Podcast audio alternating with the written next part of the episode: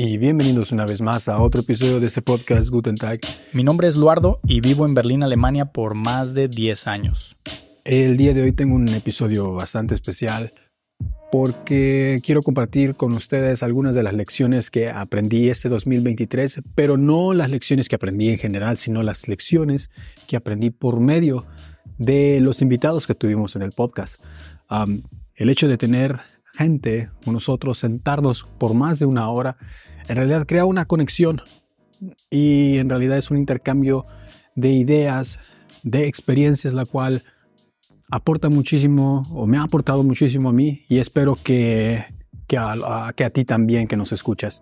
Y por eso he decidido crear este último episodio del año para compartir estas lecciones y algunas de las experiencias que tuve que tuvimos con los invitados.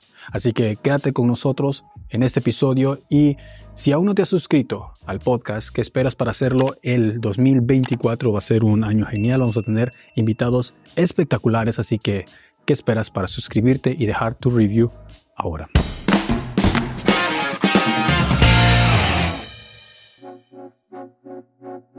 Empezando el año pasado, el 23, el 2023, empezamos con un episodio con una chica alemana viviendo en México.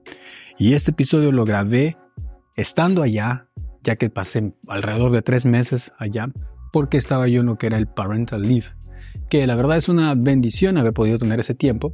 Y aproveché para grabar este episodio. Busqué gente alemana viviendo en México para que nos contara la experiencia de cómo es vivir ahí para ellos. Y encontré a Mexalina.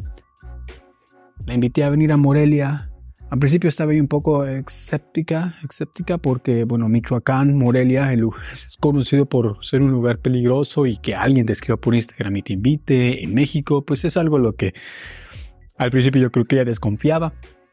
Le dije, no hay problema, vente con tu novio o con alguna amiga y esperemos que todo salga bien. Y así fue.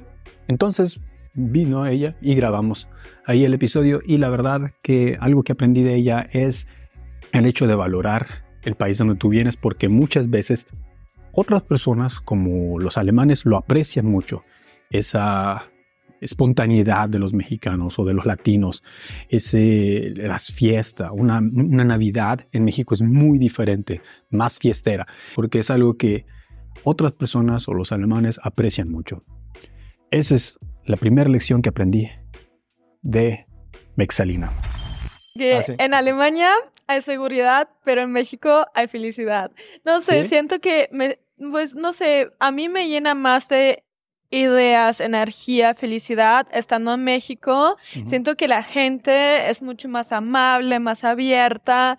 Eh, llego a conocer muchísimas personas y no sé, siento que ahora para mi desarrollo personal, Em, está bien estar aquí en México, de que seguramente un día sí voy a regresar y también obviamente laboralmente pues hay mucho más eh, opciones en Alemania, pero pues sí es que México es un país súper bonito. Y, y, esa parte de la espontaneidad quizás a veces es parte de lo que... Sí, sí, sí.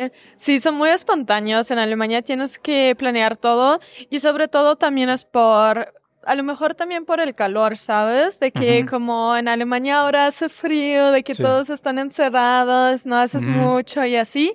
Y pues en México... ya regresando a Alemania me puse en contacto con Totonch, un creador de contenido en YouTube argentino que, que vive en Berlín desde hace varios años y que genera y que crea videos muy interesantes que aportan mucho valor para la comunidad y me puse en contacto con él para conocer un poco más de él.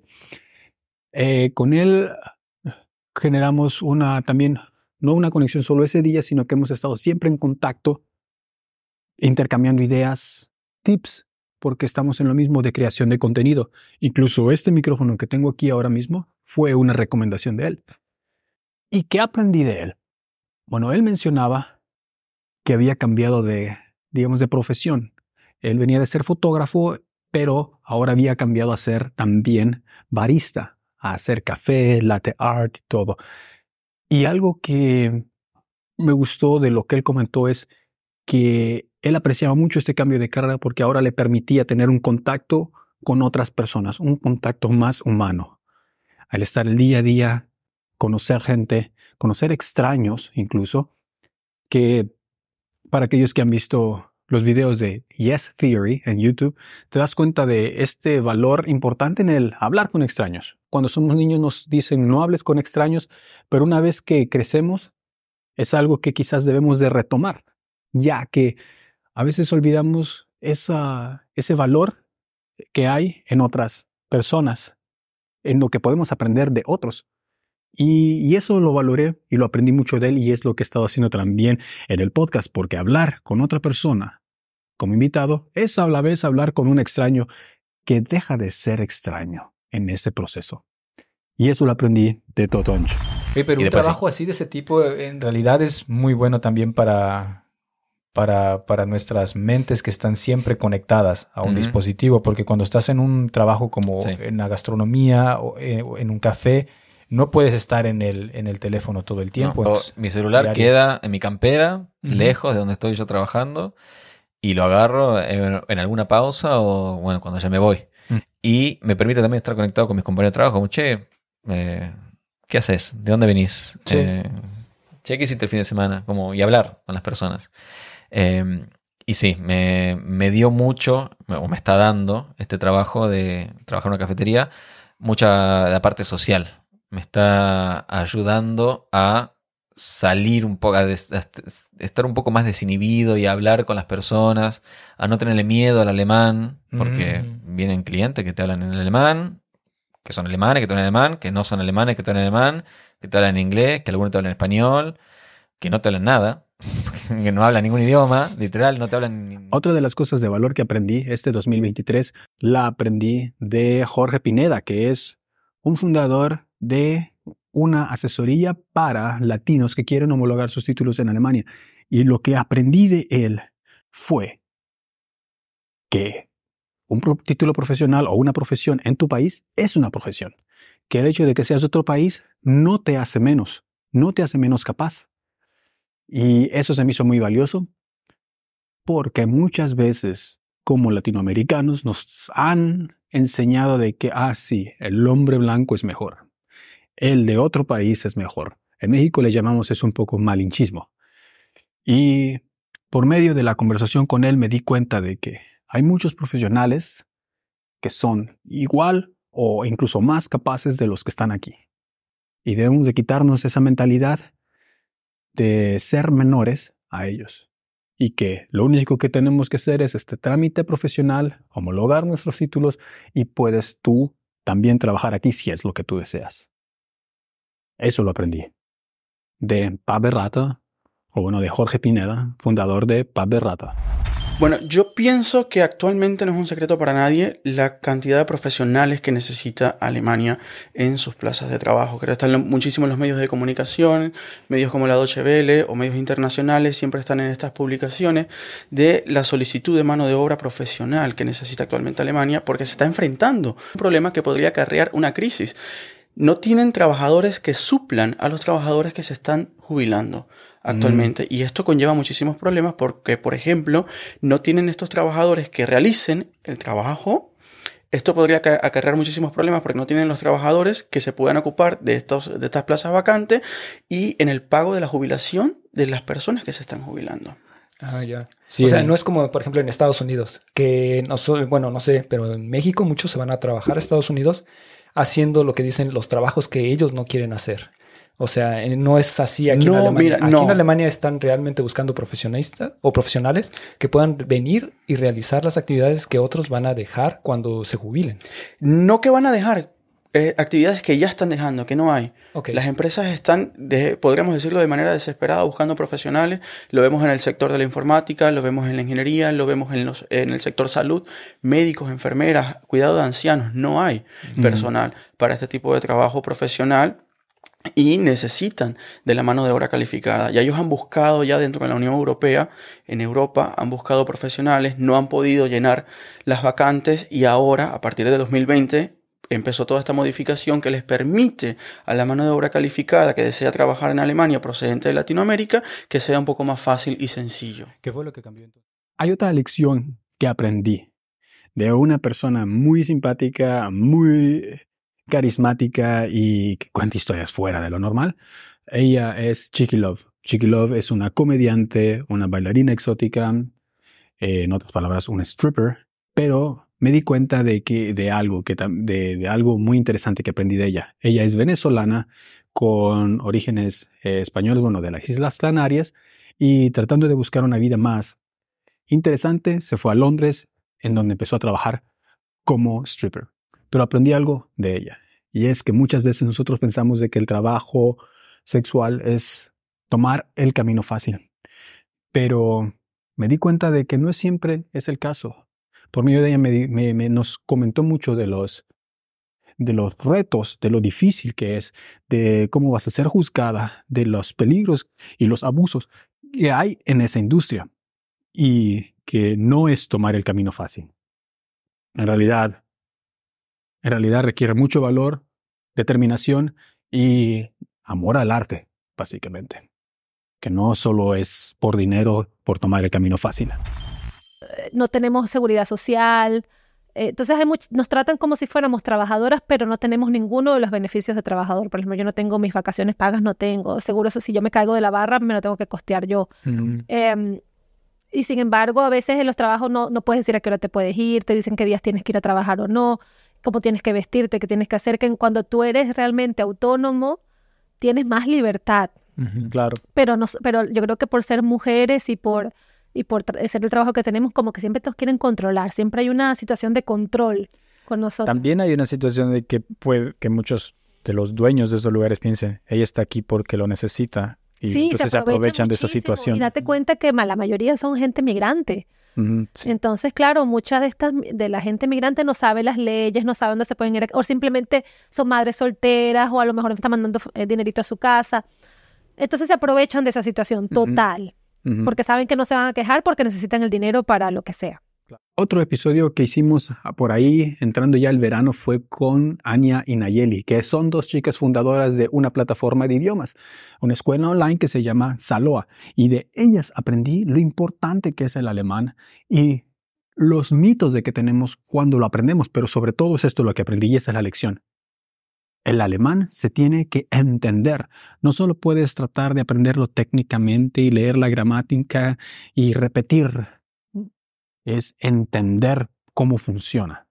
Más allá de eso también es una analogía que hizo Anya, que se refería a una analogía que hizo otra, otra mujer eh, eh, autora que describía la cultura alemana como un coco.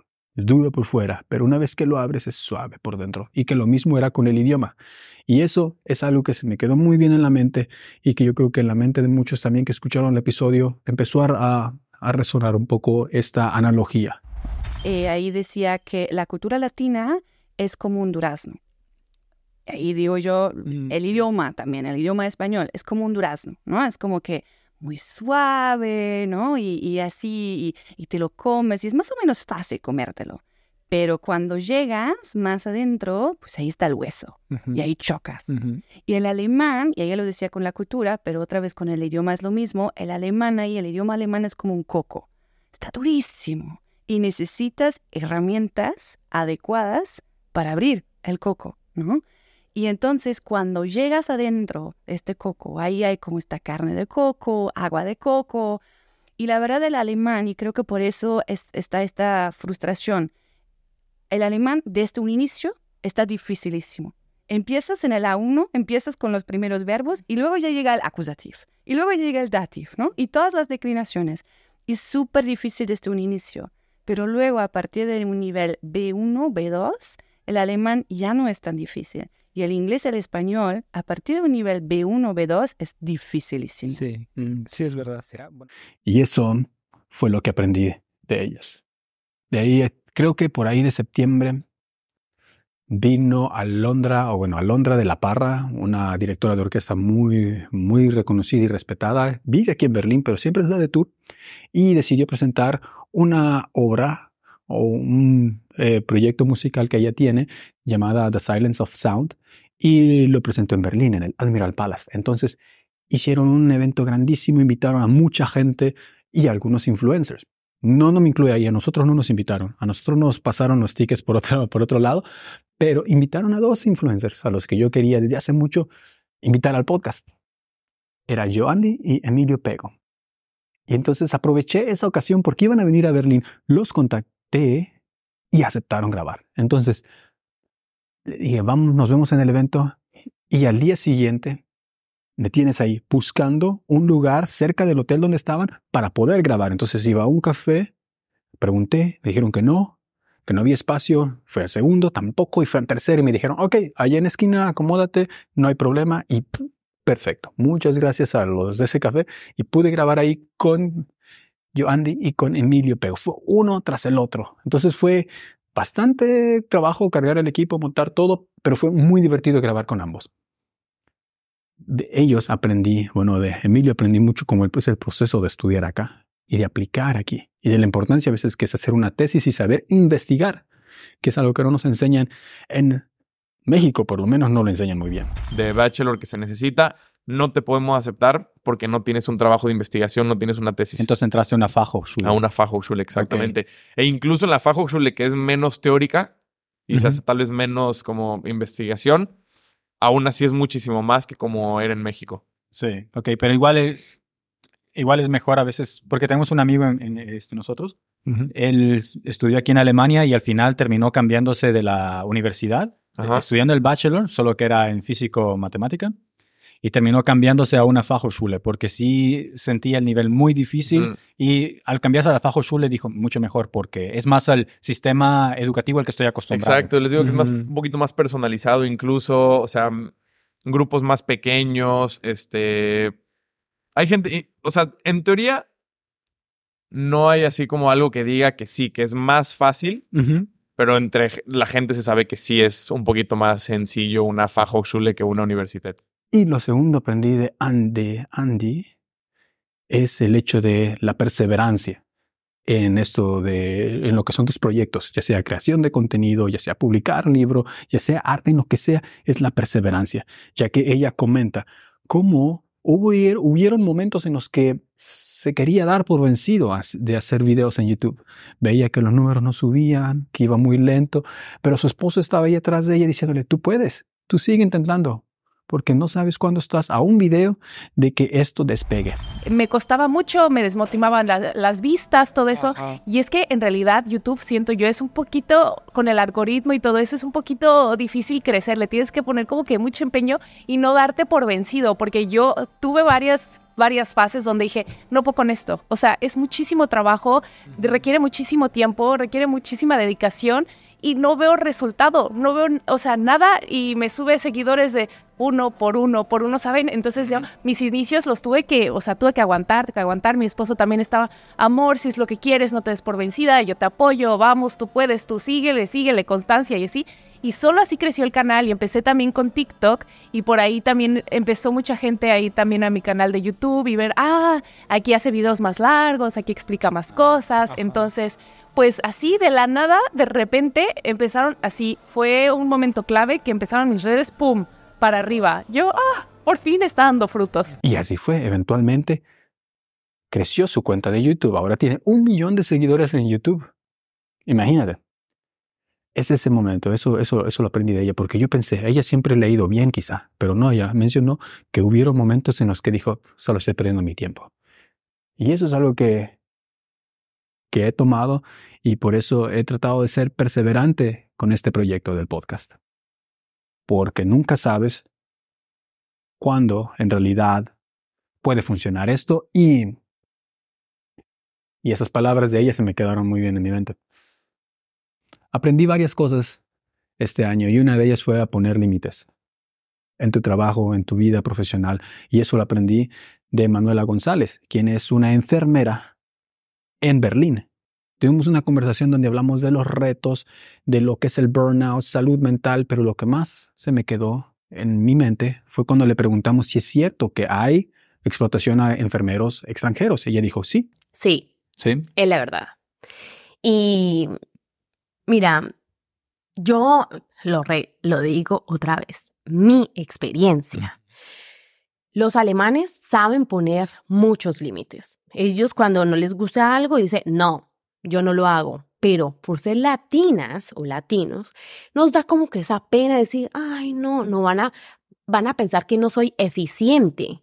Ahí es importante aprender a poner límites porque los límites sí son sanos. Y cuando tú aprendes a poner ese límite en tu trabajo, aprendes a disfrutar un poco más de un equilibrio mental, lo que le llaman el work-life balance, fue, fue, fue algo que, que la verdad se me quedó muy, muy plantado y que trato siempre de recordar y que espero que algunos de los que escucharon este episodio hayan tenido la oportunidad de, pum, de absorber este mensaje alguien con quien quería desde hace mucho, porque a mí, a mí me gusta la comida, me gusta disfrutar la comida. En alemán se dice genieße, porque me gusta disfrutar, genießen, esa palabra me encanta. Me gusta eh, la comida. Y hablé con un chef mexicano, que es el primer chef mexicano con una estrella verde Michelin. Que la estrella verde Michelin es una estrella que te dan cuando el restaurante o la cocina en la que estás se cumplen con ciertas normas sustentables como zero waste, o sea, nada de desperdicios, todo orgánico, vegetariano, pero sobre todo que tenga sabor. Y hablamos con Yair y algo que aprendí de él, la lección que aprendí, es que todo aquello que tú haces, bueno, él lo menciona mucho en la cocina, pero mucho de tu actitud, de tu estrés o de tu pasión se proyecta en la comida. Si estás estresado, si estás enojado, se refleja en tu platillo. Entonces, lo mismo lo aplico en otras áreas. Si tienes una mala actitud en tu trabajo o en tus proyectos, si no lo haces con pasión, ese tipo de cosas se reflejan en los resultados de aquello que tú haces. Y eso es lo que aprendí de Yair Franco. Y sí, corre, no, avientas y no sé qué. o sea, es un poquito, eso es como un poquito el cliché ahí que le exageran. Pero em, hoy en día yo creo que también ya eso es anticuado. es trabajar con este tipo de mm, depresión. Sí. Porque mucha gente también se dio cuenta que se refleja en la, en la comida. Okay. O sea, hay un error ahí muy grande que yo me he dado cuenta con mi experiencia, que hay gente, hay cocinas o hay chefs que están más enfocados en, en seguir un sistema. Ah, porque yo así aprendí, porque así se trabaja. Y es más importante eso que realmente el resultado, el impacto que crea tu, tu cocina. Ok, ajá. Entonces, trabajas tan perfecto tu plato está perfecto, tal vez, pero perfecto en qué? En cómo lo emplataste, en cómo posicionaste los componentes, cómo lo serviste. Pero el plato en sí no te causa ni un impacto, no, no tiene ni un, no te, la comida es, tiene alma. exactamente, es lo que te iba a decir. La comida transmite un poquito del alma o del arte o del sentimiento de la persona que está ahí. Es el, el medio. Entonces, si tú trabajas como una máquina, como un robot, todo perfecto, no sé qué, igual sí, ópticamente es wow, pero eso no lleva la energía, el sentimiento, la, la pasión. Entonces, es eso lo que, no sé, que yo me he dado cuenta en los muchos años. Después tuve una plática muy cool, muy chingona con Patrick Fernández. Patrick Fernández es un actor mexicano-alemán que después de haber trabajado muchos años en TV Azteca, decide abandonar la carrera ya, ya que se sentía estancado, decide empezar su nueva vida en Alemania, en Berlín, y empieza desde cero haciendo audiciones, hasta que llegó a participar en uno de los shows más eh, conmemorativos o más eh, icónicos de Alemania, Guten Zeit, Schlechte Zeit, se llama la serie, que lleva como 30 años eh, al aire, y de él Hablamos de muchas cosas, de hecho incluso entrenamos, porque eres un apasionado del deporte y tiene su gimnasio aquí en Berlín. Y me invitó, hicimos un entrenamiento de CrossFit, sudados y todo y cansados. Nos aventamos a grabar el episodio después de eso, después de una hora de entrenamiento. Fue muy genial y lo que aprendí de esa conversación fue que no importa en dónde estés, no importa cuál sea tu trabajo, hazlo excelente hazlo lo mejor que puedas, como los alemanes, pero también aprende a disfrutarlo, a divertirte, a echar un poco de relajo, como los latinos. No, o sea, yo estoy durísimo así de, güey, sonrían, sonrían. O sea, también, les digo, también nos la podemos pasar chido y ser eficientes. Sí. Ahí es donde te ves que te mencionaba que yo siento que esa es la clave, o sea, como la fusión mexicana y alemana perfecta sería como dejarse de tanta pendejada en México, o sea, de, ya merito, es decir, no, vamos a hacerlo. Pero vamos, vamos todos, vamos todos, pero pasa, pero vamos a pasarla bien, güey. Ajá, O sea, no pasa nada si de pronto comemos 15 minutos más. No pasa nada. ¿Por qué? Porque estamos platicando chido. Sí. No, en Alemania no se permiten eso. O sea, no se permiten que la pause dure cinco minutos más. O que no sea fuera de tu escritorio. Te tienes que comer tu, ¿Tu stule. Sí. Hablamos también con una chica, y esto quiero contrastarlo porque he hablado con muchas au pairs. Una de ellas, Jennifer Monreal, quien es una chica mexicana que hizo au pair en Múnich y estuvo con una familia genial, una familia de dinero que la apoyó bastante y después ella decide concursar en un certamen de belleza, el de Miss Ultra Universe, representando, representando a Alemania y gana. Y tiene una vida ahora como influencer y las cosas han salido bien para ella, por lo que parece. Incluso ella menciona es que yo siento que en Alemania las cosas son más fáciles. Y yo entiendo ese punto porque a mí a veces yo también me siento que que me siento muy bendecido en muchas áreas de la vida, en la que pienso todo ha salido bien. Pero en el tema de Opers también lo contrasto con otra chica que hablé, con La Roja, que también menciona la otra cara de la moneda, que también le sucede a muchas chicas en Alemania y en Europa. Ella, por otro lado, tuvo conflictos con la familia en la que estaba y ha tenido conflictos en su Ausbildung, pero eso no ha dejado que ella se dé por vencido, sino que simplemente retoma energías nuevas con bastante resiliencia y continúa sin darse por vencido porque tiene una meta. Y ambas chicas tienen sus metas, sus objetivos bien puestos en sus mentes y no, no se dejan vencer por las opiniones de otros o por los obstáculos. Y no sabría cómo poner eso en una oración como una lección que he aprendido, pero lo que único que puedo decir es de que hay veces que puede irte bien y que todo puede ser fácil, pero también hay veces de que los obstáculos sean más grandes y pienses tirar la toalla y que puedes pensar en tirar la toalla muchas veces.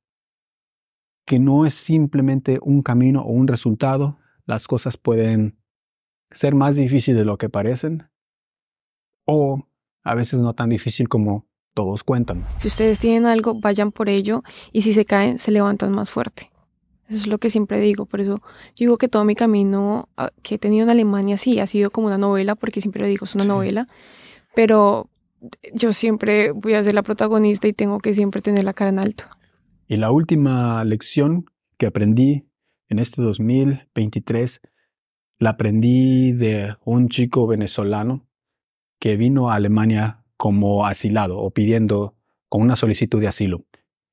Y aprendí esto y es la empatía que hay que tener hacia las personas que vienen en diferentes circunstancias, porque también vemos lo mismo con gente que viene de Siria, que viene de África, y que la vemos a veces como gente que viene a robarnos, que viene a pedirle al gobierno. Muchas personas las ven con desprecio y yo pienso, espérate, a veces no conocemos bien la historia y me gustaría saber un poco más cuál es el contexto. Y también de que todas estas personas, muchas de estas personas, tienen algo que ofrecer a este país. Y eso lo aprendí de él. Además, también me recomendó una película muy buena llamada Las Nadadoras, que habla de la historia de dos chicas de Siria y que hacen todo el trayecto hasta Alemania. Y es muy impactante y te cambia, y cambia mucho la perspectiva en cómo, en cómo vemos a los refugiados o a los, o a los que piden asilo. Pero la lección de todo esto fue en este país a veces somos como embajadores de nuestra cultura. La forma en que nos perciben los europeos o los alemanes es debido a nuestro comportamiento, es debido a cómo somos. Si demostramos de que somos gente trabajadora, de que cumplimos, de que nos adaptamos, de que tenemos algo que ofrecer, esa es la forma en que ellos nos van a ver. Si empezamos a portarnos mal, a cometer crímenes, a, a no respetar las reglas, va a empezar a cambiar la percepción y algún día nos van a ver Perdón que suene esto mal, pero nos van a ver como a veces ven a los turcos. Y yo creo que queremos nosotros mostrar la mejor cara de nuestra cultura. Y todas las culturas tienen buenos, tienen cosas, cosas buenas, tienen cosas malas, pero nosotros queremos que seamos apreciados por las cosas buenas de nuestra cultura. Y eso es algo muy valioso, pero a la vez también tener empatía por las otras culturas porque muchas veces no estamos viendo lo bueno que tienen esas culturas y solo nos enfocamos en lo mal. Eh, el alemán tiene un punto de vista de latino muy bueno. Me, lo, me ha sorprendido y en Sachsen me pasó muchísimo. Cuando tú comentas que eres latino, ellos a ti te, te, quieren. O sea, es una población, la población latina es muy bien valorada en Alemania porque es una población que cuando puede trabaja. O sea, es una población muy inconforme. es inconforme porque le gusta echar para adelante, ¿no? Hacia lo venezolano. Y, y si ellos no logran echar para adelante, son inconformes. Entonces el latino es un ser humano inconforme. Donde vaya y esa inconformidad lo lleva a superarse. Y bueno, esas han sido las lecciones que aprendí este 2023 a través de los invitados y a través de este podcast. Y el 2024 va a estar aún mejor. No sé por qué tengo la impresión de que los años par son mejores que los años impar. Tenemos un año con muchos invitados, con muchos proyectos, muchas ideas. También vamos a empezar a hacer episodios en inglés. Entonces, si te ha gustado el podcast hasta ahora, te invito a de que, bueno, compártelo, compartas con tus amigos, y también, si hay algún invitado al que quisieras que trajéramos, algún creador de contenido, algún artista, algún actor, algún lo que sea, coméntalo y vamos a hacer lo posible por tener una conversación con esa persona. Este año va a estar genial en el podcast, pero sobre todo va a estar genial en tu vida. Y si este año te has propuesto venir a Alemania, pues qué mejor momento. Y si ya estás aquí, este es tu año, que tengas un Guten Tag y auf.